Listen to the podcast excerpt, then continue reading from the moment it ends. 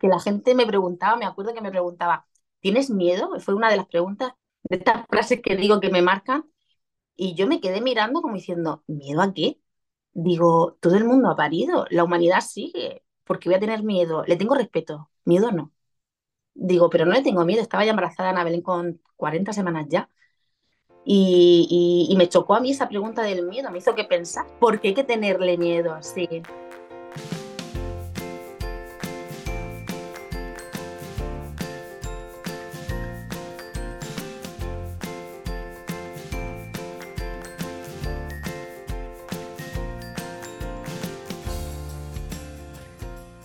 Bienvenida, esto es Planeta Parto, el podcast en el que hablo con mujeres sobre sus relatos de parto y la manera única en la que dieron a luz a sus bebés. Aquí vas a descubrir un mundo de relatos positivos y empoderadores sobre el parto. Yo soy tu anfitriona, Isabel Anthony, mamá de tres niños y activista a favor del parto respetado. Acompáñame cada semana y escucha relatos emocionantes, conmovedores e informativos que te ayudarán a conocer y vivir el parto de otra manera.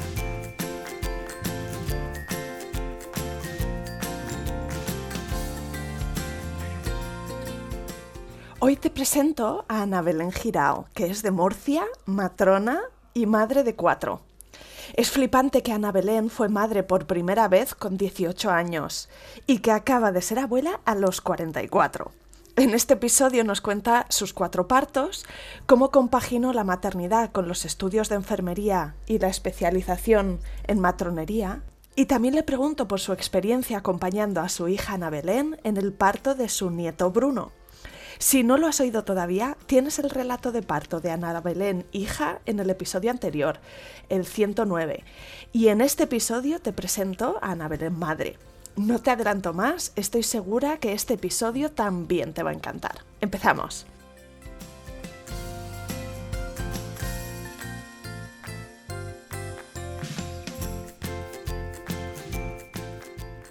Bienvenida Ana Belén y mil gracias por venir al podcast Planeta Parto. Mil gracias a vosotros por, por dar esta oportunidad y esta voz. Me hace ilusión hablar contigo porque, como hablábamos antes, ¿no? Hace justo una semana he tenido una conversación para el podcast con tu hija Ana Belén, que recientemente ha sido mamá, así que tú has sido abuela hace nada, en noviembre de 2022, me parece. Sí, sí, el 9 de noviembre, sí, sí. Pues enhorabuena también para ti porque seguro que es todo un momentazo eso. Pues sí, eh, es otro punto de vista de la maternidad, eh, de la maternidad no, de la mujer, porque la maternidad es de ella la de Bruno es de ella. Y eso hay que saberlo diferenciar muy bien cuando eres abuela para no invadir. Eres una abuela muy joven. Em, en este episodio mm, nos vas a hablar de muchas cosas, ¿no? Tus propias experiencias dando a luz a tus hijos, a tus hijas.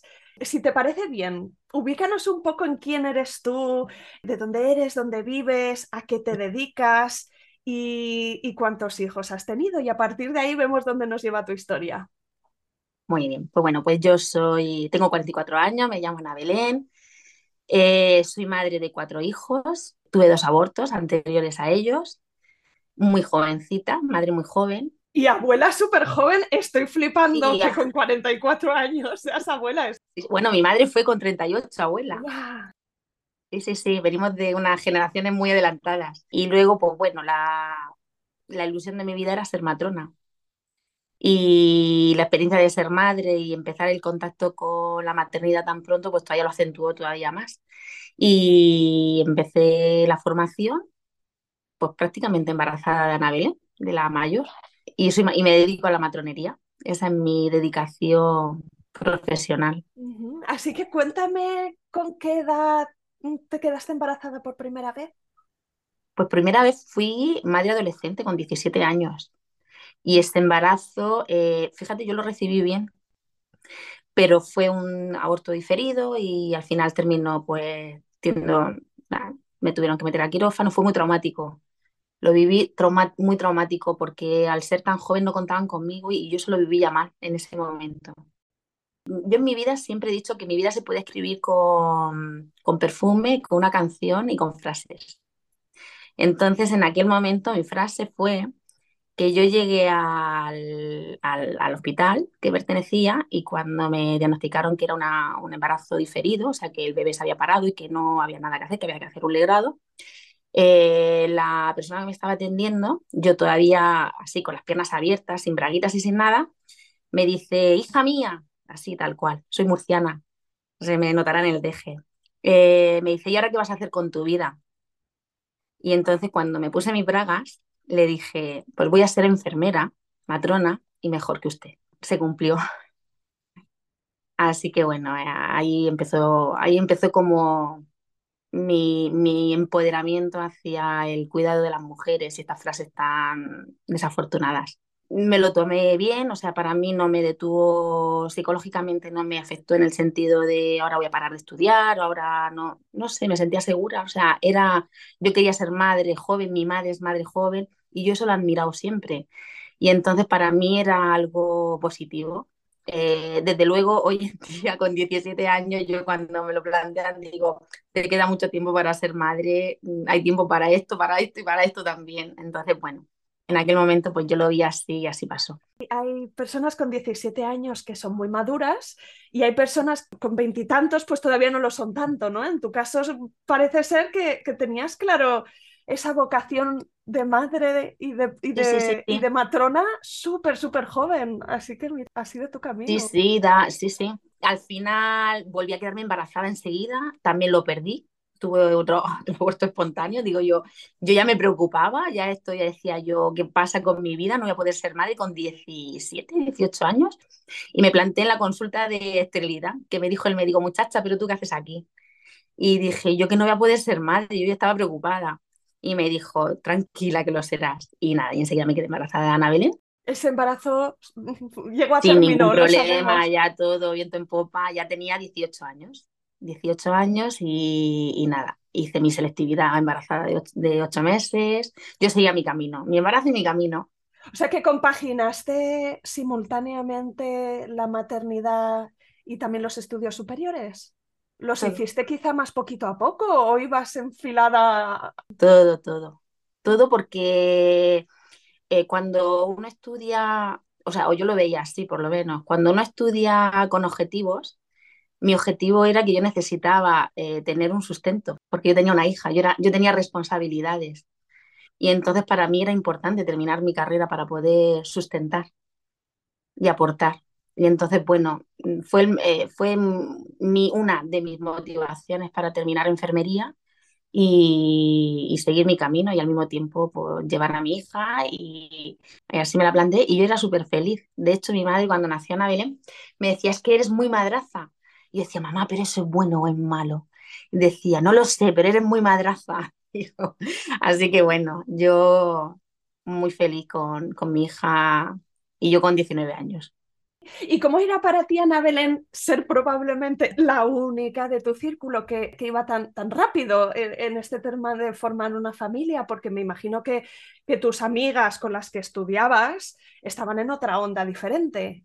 Pues la verdad que tuve mucha suerte porque con la gente que coincidí en la carrera, todo el mundo, de hecho, luego a posteriori, de hecho, seguimos siendo compañeras en, en, en otra especialidad de enfermería, pero hemos sido compañeras y me ayudaron no mucho, muchísimo, tanto a conciliar con Ana Belén, con la bebé, como conciliar con los estudios. Entonces ella era, no te preocupes, te sacamos los apuntes, no te preocupes, te decimos que cogemos las fechas, o sea, mm, no tuve ningún problema, todo lo contrario, de hecho yo siempre lo diré, eh, mis compañeras de universidad, fue, mm, evidentemente la que estudié fue yo, eh, la que se sacrificó fui yo, pero un gran apoyo fueron ellas.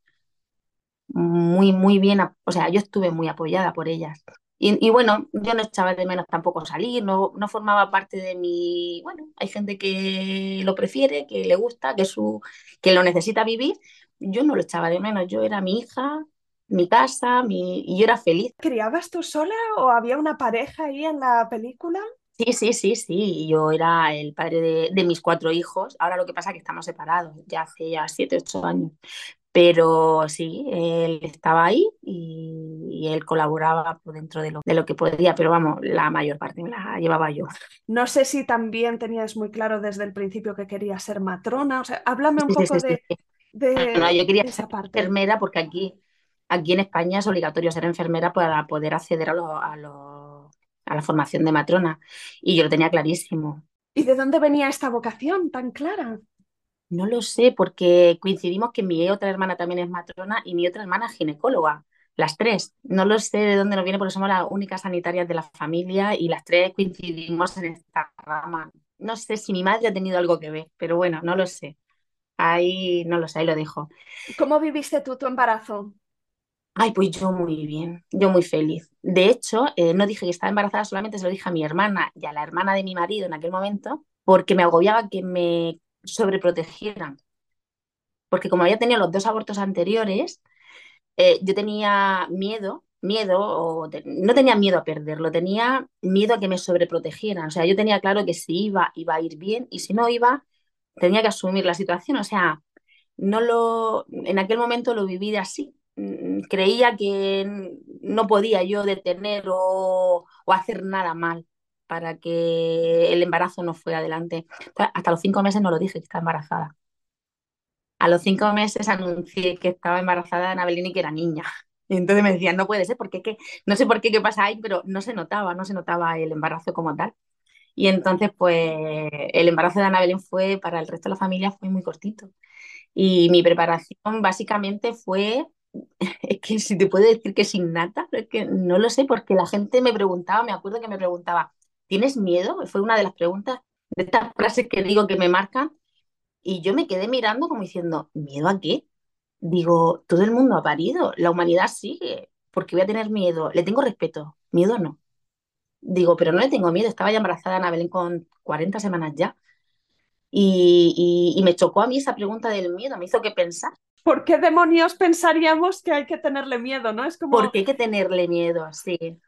Y luego tuve la gran suerte, la gran suerte de que en el Servicio Murciano de Salud, mi matrona de referencia, eh, que fue la que me captó, claro, me ve madre adolescente, madre, eh, eh, soy al final, no dejo de ser un, un, grupo de riesgo por mi edad, por, por la adolescencia o por la edad. El caso es que me hacía repetir los cursos de preparación al parto. Entonces me, vente otra vez, y todas las semanas, vente otra vez, tú vente, todas las preguntas que tú quieras, tú vente. Y como Ana Belén tardó mucho en nacer, que nació casi en la semana 42, eh, yo iba a todas las clases y, aquella matrona Mari Carmen eh, estaba muy pendiente mío, de, estaba muy en el cuidado de mí. O yo me sentía así también. De hecho, sigo teniendo contacto con ella porque ahora ya somos compañeras. Y el otro día, de hecho, se lo, se lo recordaba, sí se lo recordaba. Digo, madre mía. Y dice, si es que te tenía que cuidar. Y, nada. Y, esa fue mi preparación, básicamente, la, de con mi matrona de centro de salud. Y, ya luego, pues mi, mi propia fuerza de pensar que si, ¿por qué yo no? Si todas las mujeres han parido. Y en aquel momento tú recuerdas pues eso, que en la preparación se hablase mucho de técnicas para gestionar las contracciones sin recurrir a, la epidural, que daban otro tipo de herramientas? ¿O en el hospital qué tipo de preparación recibiste? ¿Y, ¿Iba en línea un poco con esa filosofía tuya de que las mujeres podíamos? ¿Era un, mensaje empoderador cómo lo recuerdas? Pues ahí se chocó con la administración, porque resulta que los anestesistas en aquel momento reivindicaban la presencia de un anestesista para poder poner epidurales. Entonces, claro, si no había anestesista, no habían epidurales para las mujeres. O sea, era un problema de administración. Entonces, cabía la posibilidad de que no había anestesista para aplicar epidural. Estábamos en esa época en el que sí o en el que no, y había mujeres que le pillaban que no había anestesista y no había otra, otra opción. Entonces, mm, yo, mi matrona, Mari Carmen, nos decía, hay que ir abiertas a todo. Y yo me lo dejé muy claro, hay que ir abiertas a todo. Tú no sabes cómo se te va a plantear el parto. Tú no sabes, tú no tienes que ser una madre coraje de demostrar nada a nadie. No es el momento de demostrar. Es el momento de ir pasito a paso y según tú vayas necesitando, ir pidiendo. Entonces, yo eso me lo interioricé mucho Y, y para mí era súper importante decir, yo puedo, yo sigo, yo puedo, yo sigo, yo puedo, yo sigo, yo puedo, yo sigo. Y en el momento en el que no pueda, pido mi epidural. Y si coincidía la posibilidad de que estuviera la necesita, que sí que lo estaban, eh, pues me la pondría. Pero no me la pusieron. la pedí, la pedí. Dices que Ana Belén se hizo esperar, ¿no? Que vino en la semana casi 42. Eh, ¿Cómo estabas esas últimas, esos últimos días? Quizá deseando ya que empezara la cosa. Pues yo estaba deseando, yo no conocía nada que pudiera, yo nada más que andaba. Yo recuerdo que me pasaba el día andando, eh, pensando que aquello podía estimular el parto, que limpiar, o sea, la preparación del nido, aquello fue tremendo. Necesitaba tener, me acuerdo que vivía en un segundo piso, las escaleras pintadas, todo preparado.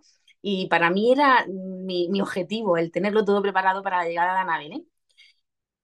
Y, básicamente eso, yo no, me hicieron un control un miércoles con un monitor, iba con mi madre, recuerdo, en la semana 42, y le dije a mi madre, yo me voy al hospital. Y me dice, calla loca. Y me dice, Brasil, calla loca, así como frase hecha. Y me digo, mamá, yo me voy al hospital. Digo, yo, esta hija mía tiene que nacer ya, yo no hago nada aquí ya. Y entonces, pues, el médico me dijo, te tienes que ir al hospital. Digo, ¿ves cómo me tengo que ir al hospital? Y fue a entrar al hospital, sí, y me puse de parto. Necesitaba llegar a, mi sitio y mi sitio era el hospital. No hay sitio. Eh, yo siempre le digo a las mujeres, ya hablo como matrona, que no existe un sitio, casa, hospital, casa de parto. Es tu lugar donde tú te sientas segura. Tú te sientes segura aquí, aquí es donde vas a parir. Y hasta es que, es que además no te pones de parto hasta que no llega ese lugar de, Somos mamíferos al final. Y donde yo me sentía segura, ahí se desencadenó y empezó el parto. Fue muy rápido, paro muy rápida. Me hicieron una pose, que esto ya no, ni siquiera se hace actualmente. Vieron que Ana estaba muy bien, que ella respondía muy bien a las contracciones y tal. Y eso fue sobre las 6, 7 de la tarde. Y claro, al meterme la pose significa poner oxitocina, provocar contracciones iatrogénicas, o sea, y, y ver cómo responde el bebé. El, claro, si yo ya tenía contracciones porque yo ya me había puesto de parto, yo ya se lo decía a las matronas y a, y todo el mundo, digo, yo tengo contracciones, pero nadie me escuchaba. Que eso es, yo ahí, eh, eso fue sobre las 6, las 7 de la tarde, y claro, al ponerme oxitocina sintética, yo, aquello fue una bomba, una bomba, fue muchísimo dolor. Y, y, claro, yo estaba muy retrasada, no estaba dilatada, enseguida me subieron otra vez a la habitación, yo me cabré con el mundo, porque yo dije, esto no me lo han contado y esto yo no estaba preparada para esto. A mí me han contado que esto funciona de otra manera, yo no estaba preparada para esto. Y nada, cuando se me pasó la, el efecto de esa oxitocina, claro, las contracciones cogieron un ritmo natural. Había dolor, porque duelen las contracciones, hay modificaciones corporales, hay situaciones, pero logré coger todos los recursos que había cogido de, la matrona esta, Mari Carmen, de de respiratorio, de la contracción, la contracción es una ola, la contracción va y viene, la contracción es una montaña, no dura más de 30 segundos, tranquila, tu cuerpo no te va a dar más dolor del que tú no puedas soportar. Tu mente empieza a funcionar así y, y aunque pedía la epidural, porque tenía presiones por la epidural por parte de mi madre, porque mi madre vivió los partos muy mal. Y entonces ella quería que no viviéramos ese dolor como hija. Y entonces, pero no dio tiempo no, no dio tiempo. Eh, fue tanto la, el, cómo me metí en mi cuerpo, cómo mi cuerpo reaccionó, que cuando fueron a preguntarme qué tal, qué era la epidural, estaba ya incompleta ya para que Anabel saliese y naciera. ¿Cómo recuerdas esa parte de, del expulsivo? Hay algunas mujeres que, recuerdan que, fue la parte de mayor trabajo y para otras es como después de, de, una dilatación muy larga o muy agotadora, lo recuerdan como la parte más bonita de su parto, ¿no? Entonces, en tu caso, ¿cómo, cómo fue? Mi pensamiento es, aquí estoy yo y aquí me tengo, de aquí tengo que salir yo. Aquí no hay nadie que me pueda ayudar. Entiéndeme, eh, yendo todo bien.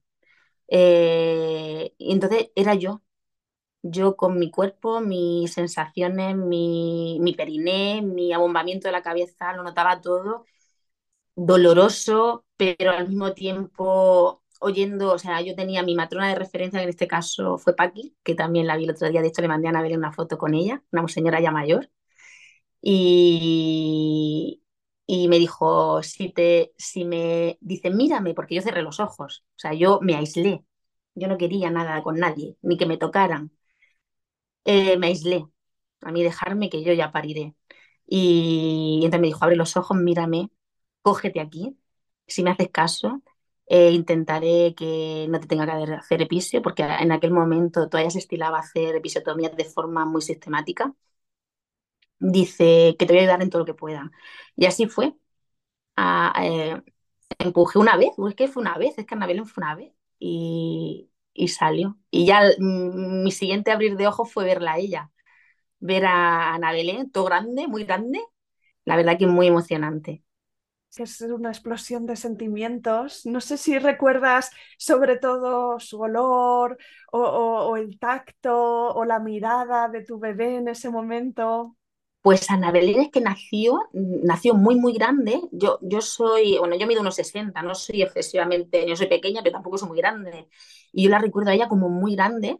Y yo siempre le digo, Ana Belén, naciste mm, muy morada, eh, que eso también es normal, pero como muy aplastada, la nariz muy aplastada, no muy aplastado. Digo, Ana Belén, tú estabas muy estrujada, tú estabas muy estrujada, que eso duró nada, duró, el, la siguiente mirada ya fue otra, diferente. Pero ese fue, esa fue mi primera, mi primer recuerdo de Ana Belén. Sí, sí, sí. Supongo que cuando, supongo no, lo sé. Cuando eres madre, los ojos no te dejan mirar otra cosa. Contemplamos eh, horas y horas y horas a nuestro bebé. Eh, somos incansables. El olor, el tocarlo, el examinarlo, el olerlo, el ¿Y tu posparto fue uno de, esos de recuperación fácil? Porque, bueno, en tu caso no te hicieron ninguna episiotomía, ¿verdad? Y quizá algún puntito, pero si habías parido tan re bien, me estoy imaginando que en el posparto también estabas a tope de energía y físicamente bien compuesta. El posparto físicamente hablando, muy bien. Eh, emocionalmente hablando, ya no tan bien.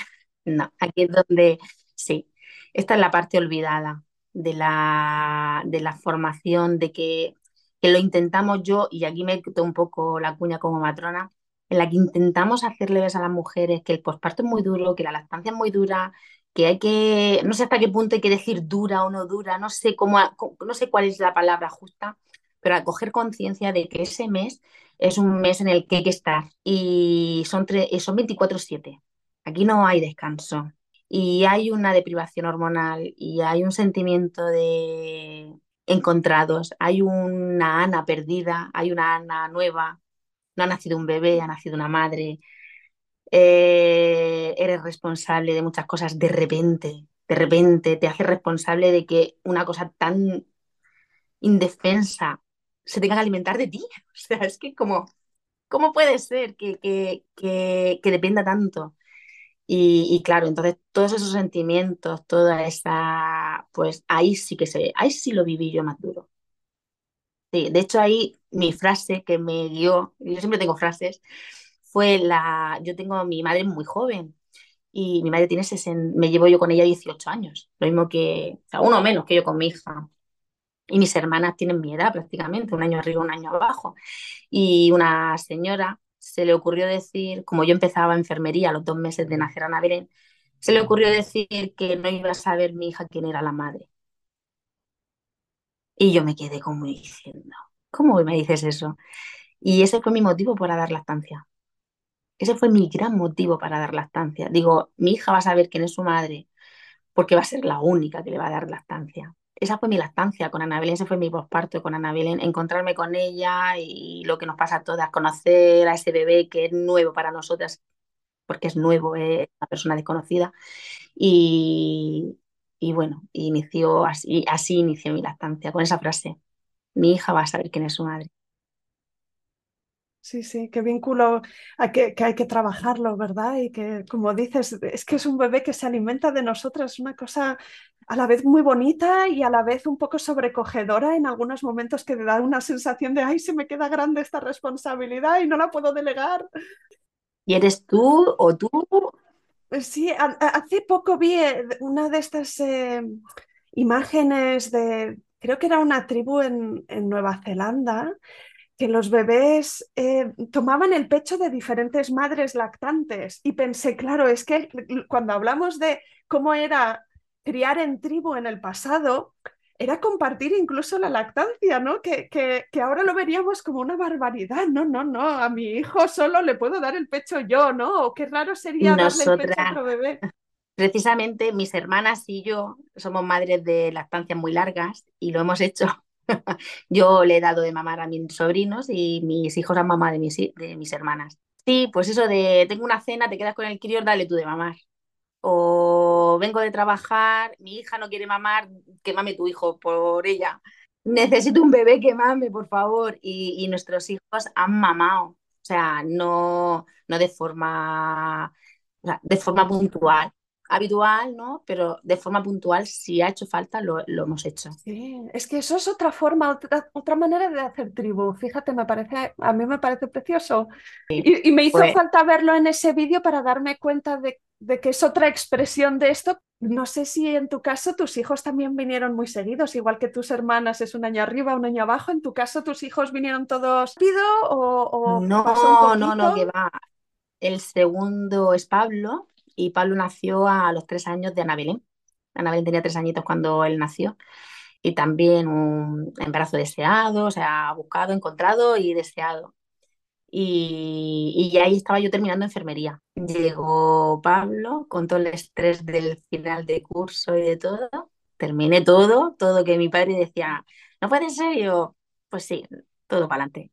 Y, y si el parto de Ana Belén fue bueno, el de Pablo fue mejor el de Pablo fue mejor, porque Ana Belén nació en la semana 42 y en la semana 38 de Pablo, mi madre me decía, yo me iba a la playa, yo nos vivimos aquí al lado de la costa, y entonces me decía, no te vayas, que ya sabes que los segundos no son iguales. Y digo, mamá, para la 42 todavía me quedan cuatro semanas. Sí, sí, sí, sí, yo, y además yo me encontraba bien, yo fenomenal. Esa noche me puse de parto. Y Pablo, si Ana Belén fue un parto bueno, el de Pablo todavía fue mejor. ¿Fue en el mismo hospital? Sí, yo siempre he ido a mi hospital de referencia, me he sentido a gusto, siempre he tenido la suerte de poder estar acompañada por mis hermanas. Eh, mi pareja en el de Ana Belén le daba coraje entrar, es que todavía no se estilaba todavía la presencia paternal del padre en los partos, eso, eso se ha ido introduciendo, yo eso sí lo he vivido, esa transición de la presencia del hombre, tanto en la dilatación como en el parto, eh, con Ana Belén solamente nos dejaban estar en el expulsivo ni siquiera dilatación.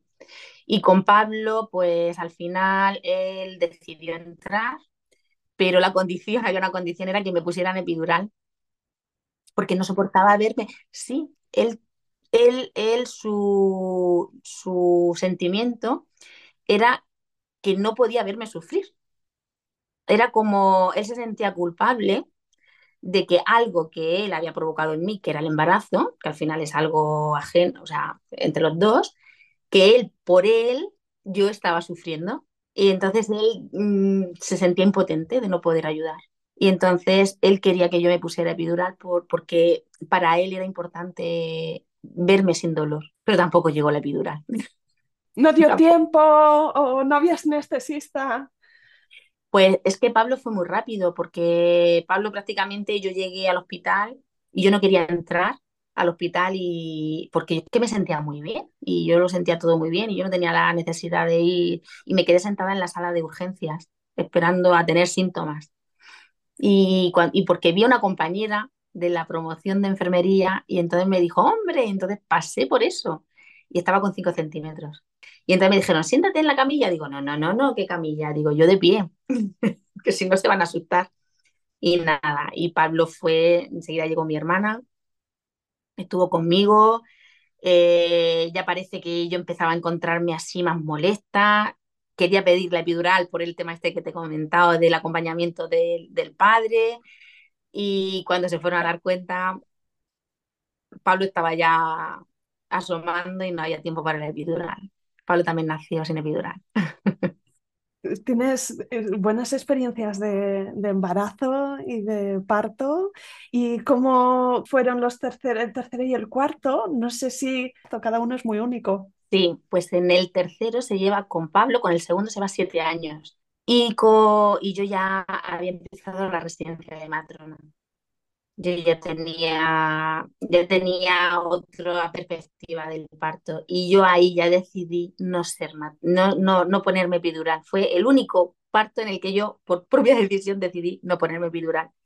Y entonces eh, mi hermana, la que es ginecóloga en aquel momento, era residente de anestesia, que me podía poner la epidural ella. Y se pasó todo el tiempo diciéndome, ¿te la pongo ya? Y yo, no, no. Y fue mejor parto, sí. Para mí el parto de Rodrigo fue el más consciente. Todos han sido buenos. ¿Y por qué dirías que fue así?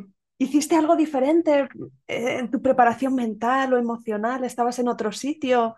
Mi decisión, quiero decir, yo había decidido, había, a ver, se iba cumpliendo un poco lo que yo quería. O sea, yo con Ana Belén me planteé ponerme la epidural y no llegó la epidural.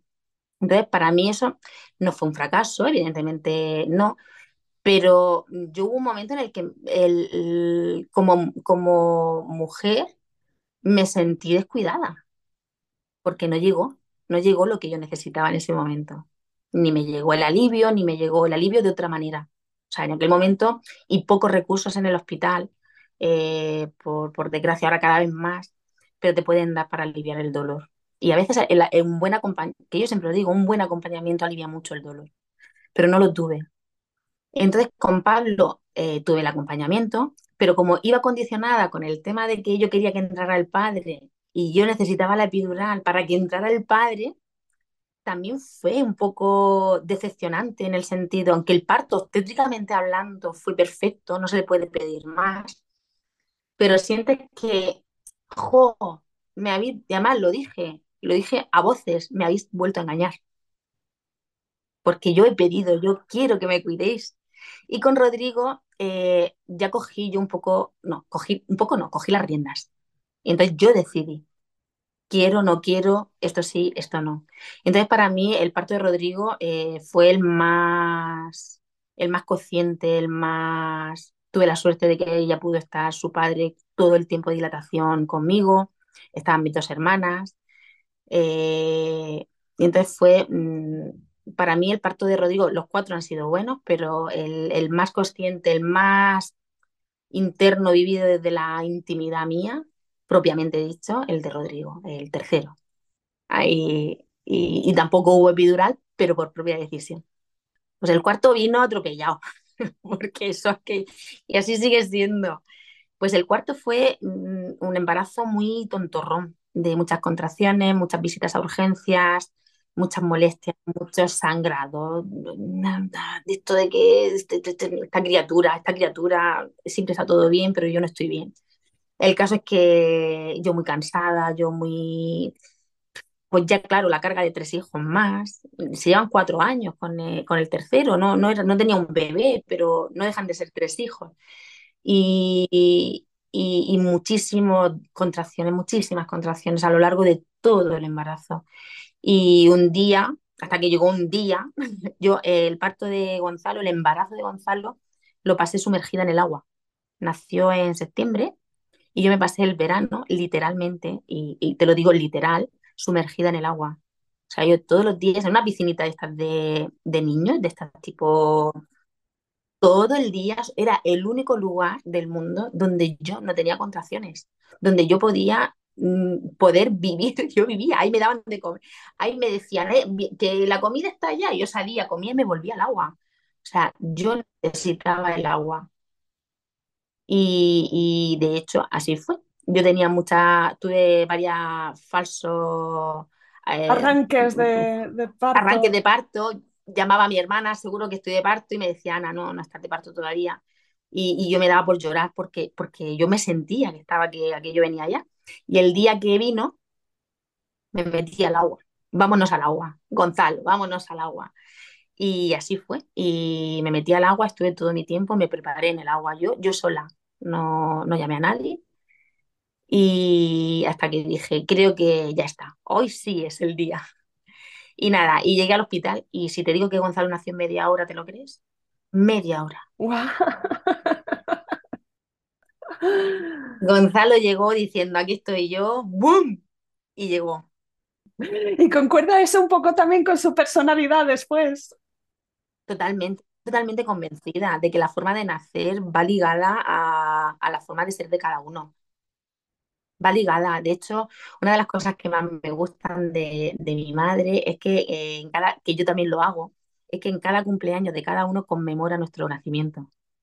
Mi madre, eh, desde que éramos chicas, eh, nos cuenta qué pasó aquel día, qué pasó, dónde estuvo, qué comió, qué olió, qué hizo, qué le dijeron, cómo ella vivió el día. Nosotros lo sabemos perfectamente de, la, de los cuatro, nosotros también somos cuatro hermanos, y, nosotros sabemos perfectamente desde siempre, y pasa cada año, y todos los años nos lo cuentan. Y yo lo hago con mis hijos igual. El día que es su cumpleaños, conmemoro su nacimiento. Y, les recuerdo lo que pasó, y aquí hasta ahora estaba aquí, y hasta ahora estábamos acá, y aquí me dijeron esto, y aquí me dijeron lo y me encanta que sepan lo que, lo que pasó. Gonzalo fue explosivo, de hecho fue un parto explosivo, pero muy bien, explosivo. O sea, es que eh, es una bomba, es que es así. Es que además, de hecho, obstétricamente hablando, se llama así, parto explosivo. Llegas, ¡pum! Tu, tu, cuerpo pasa de 0 a 100. Tu cuerpo y tu hijo también. Yo ya era matrona. Yo no pude desvincularme de mi formación como matrona y yo oía al monitor. Y yo, y yo veía que mi hijo no se adaptaba. Yo lo pasé mal, lo viví. De hecho, yo pensaba que, yo pedía una cesárea, por favor, hacerme una cesárea. Por favor, hacer una cesárea porque mi hijo no aguanta. Yo, yo me muero de dolor, pero de, esta saldré. Pero es que mi hijo no aguanta el parto. Era, er, er, er, eran contracciones inmensas, inmensas. Pero mm, mm, cada vez que se planteaba, fueron, es que fueron cuatro, es que no fueron más contracciones. Es que yo pasé de cuatro centímetros a siete, a completa, a expulsivo. no hubo tiempo, o sea, es que estaban mis hermanas conmigo y me decían, Ana, no da tiempo a llevarte a la epidural, Ana, no da tiempo a llevarte al quirófano, está aquí ya. Tardamos más en, llevarte al quirófano que en que nazca. O sea, mm, y mi sensación era Mm, claro, mm, para mí eso fue un problema, no poder desvincularme de mi lado profesional a mi lado maternal. Entonces, claro, yo sufrí, sufrí, yo ahí lo viví con sufrimiento. El parto de Gonzalo fue para mí el más sufrido.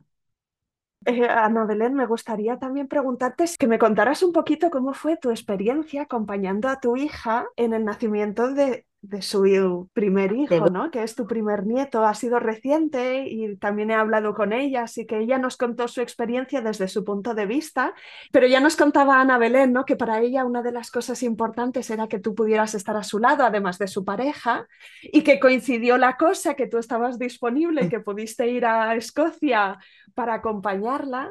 Y me gustaría saber desde tu punto de vista cómo, cómo viviste esa experiencia, porque eres madre de una mujer que está de parto, eres matrona profesional que entiende todo lo que está ocurriendo, pero, pero fuera de tu entorno normal, ¿no? Dentro de un, sistema que quizá tiene otros protocolos.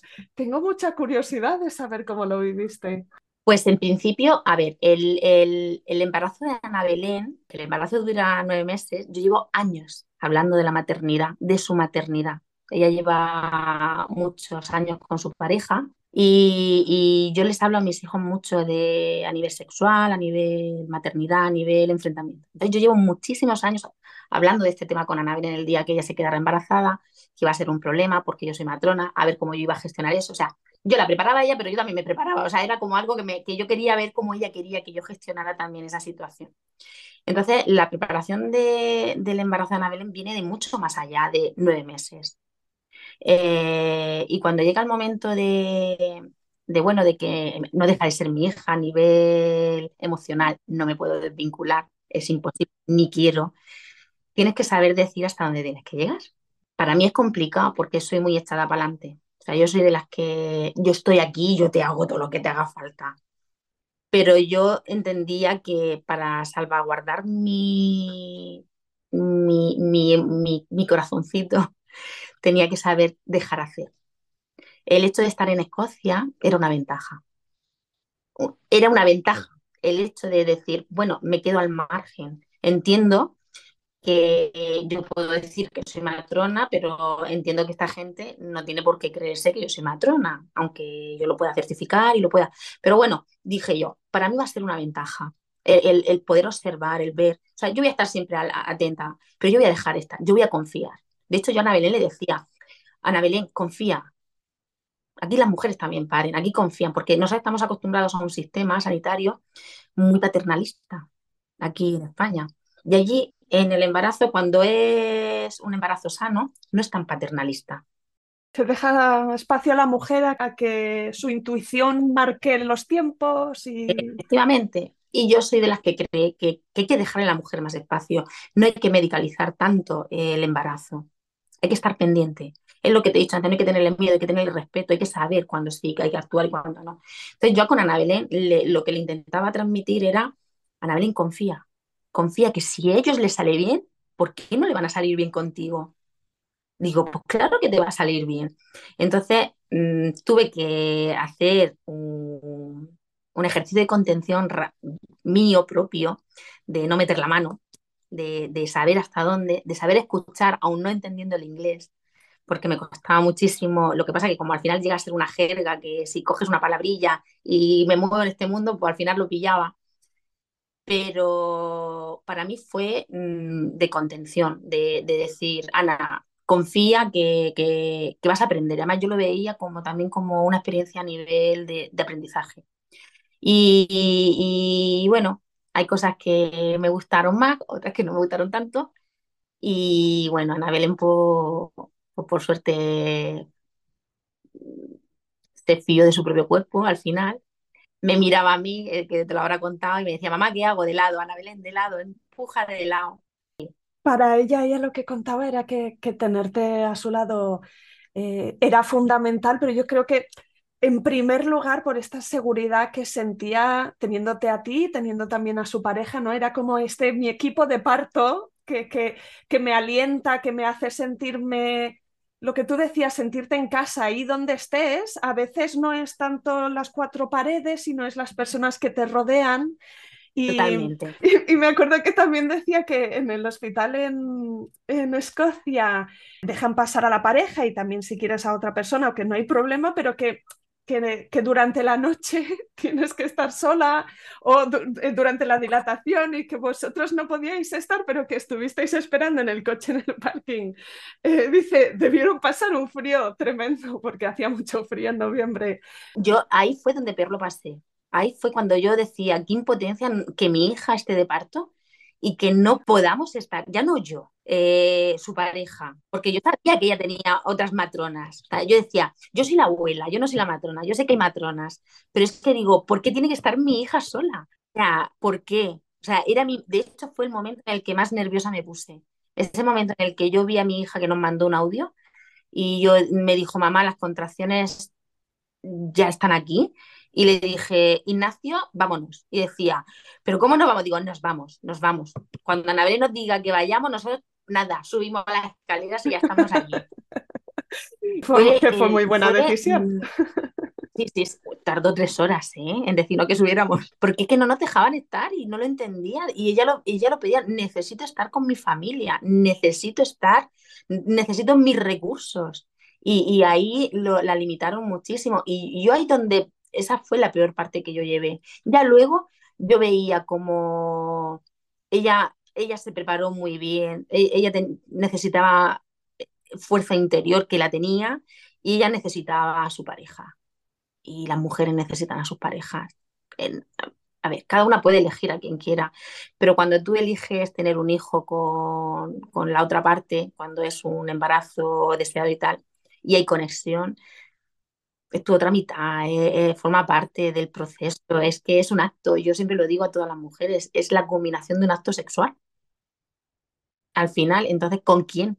Con tu pareja, en la intimidad de tu pareja.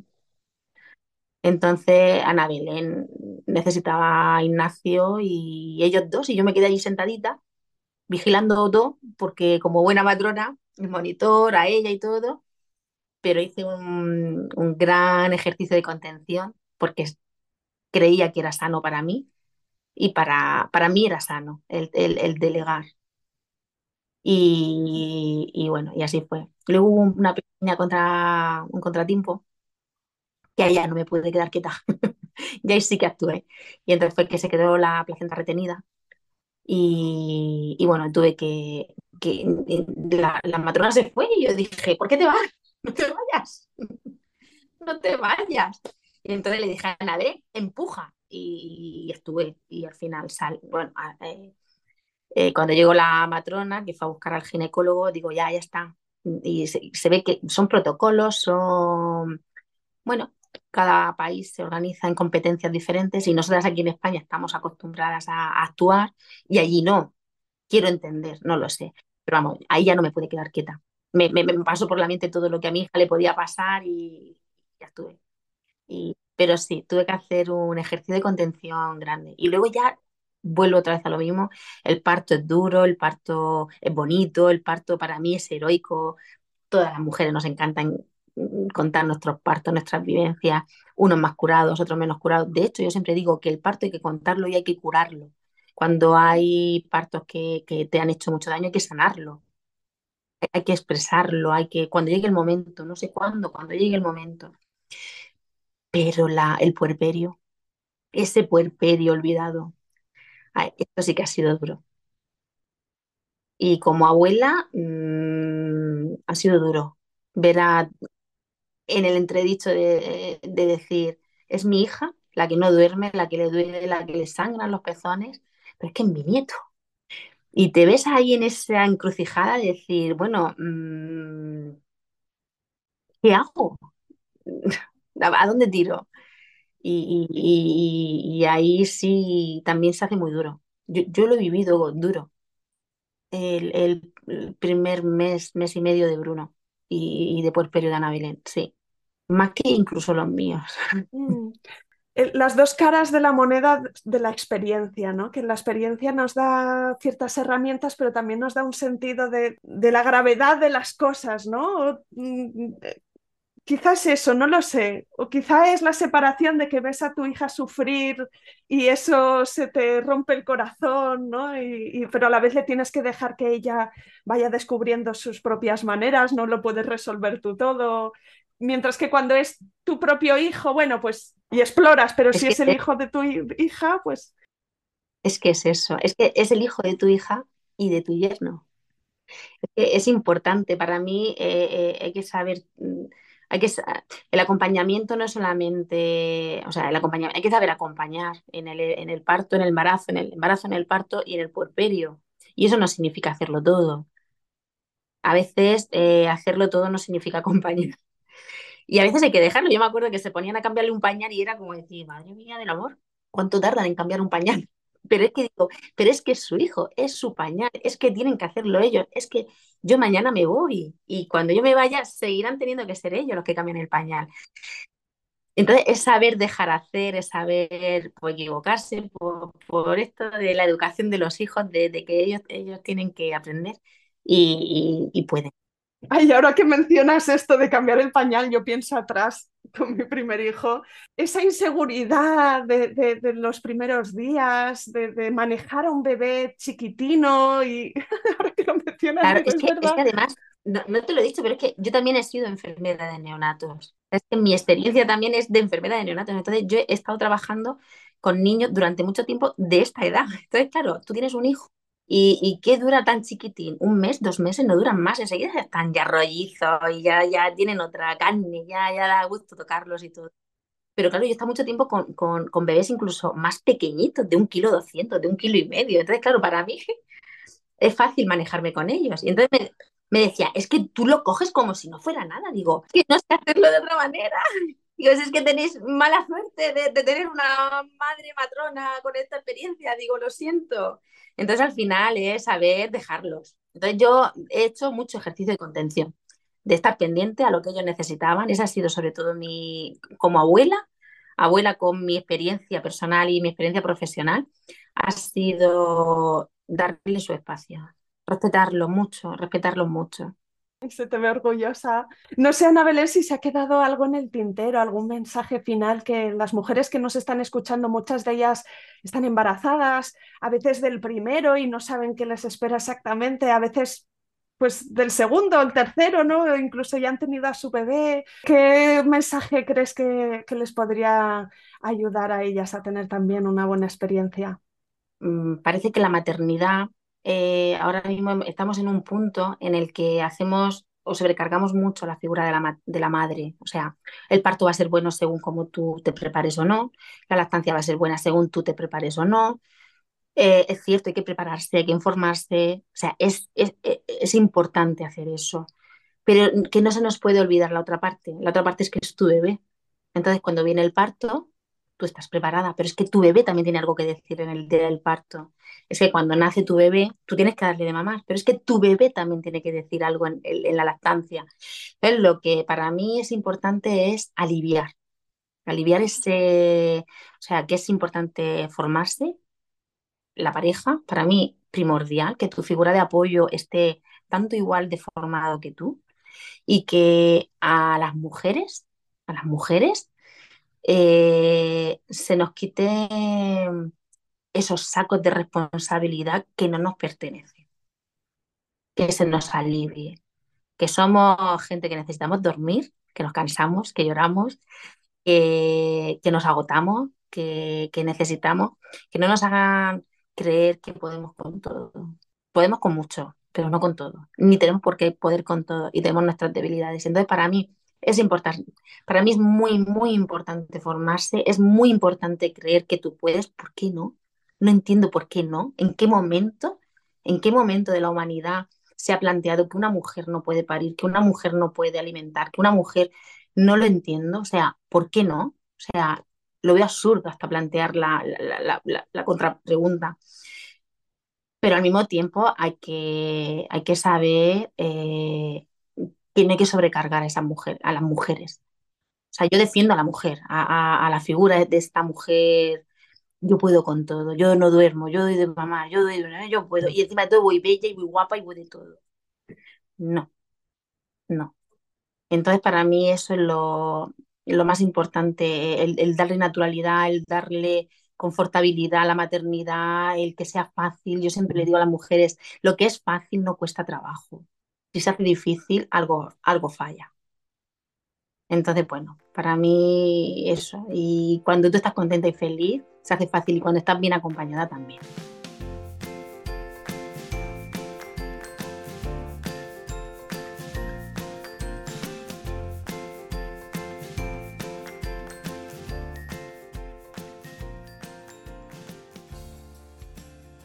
Aquí acaba este episodio. Si te ha gustado, no te olvides de suscribirte a Planeta Parto en Spotify, iTunes, Evox o Google Podcast, para que puedas ver los nuevos episodios en tu lista de reproducción. Además, puedes ir atrás y encontrar una estupenda biblioteca de relatos de parto de todo tipo que espero te empoderen y te ayuden en tu propio camino. ¿Te puedo pedir algo? Si estás escuchando el podcast en Apple Podcast o en Spotify, déjame porfa una reseña. Si te gusta el programa y dejas cinco estrellas y un comentario positivo, ayudarás a otras mujeres a encontrar este podcast y a dar visibilidad a estos relatos. También puedes contactar directamente conmigo con un mensaje directo en Instagram. Me encantará si me escribes y me cuentas qué sensaciones evoca en ti este podcast, qué es lo que más te gusta del programa o qué episodios recuerdas especialmente. Me gustará mucho saber quién eres tú que estás al otro lado. Mil gracias.